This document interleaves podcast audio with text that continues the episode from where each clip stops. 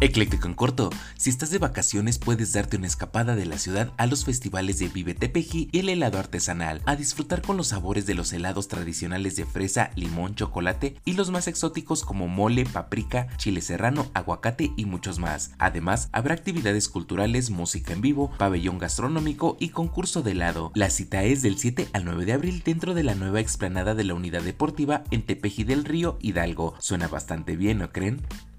Por si te lo perdiste, autoridades de la Ciudad de México han informado que elementos de la Guardia Nacional que han estado en el metro capitalino desde el mes de enero por problemas que han tenido dentro de las instalaciones se irán reduciendo paulatinamente. Se presume que gracias a la presencia de la Guardia se disminuyó el robo de cables, pero aún seguirán presentes en la seguridad del usuario. Vaya vaya, espero sea lo mejor para el ciudadano y sigan los mantenimientos a la limo naranja.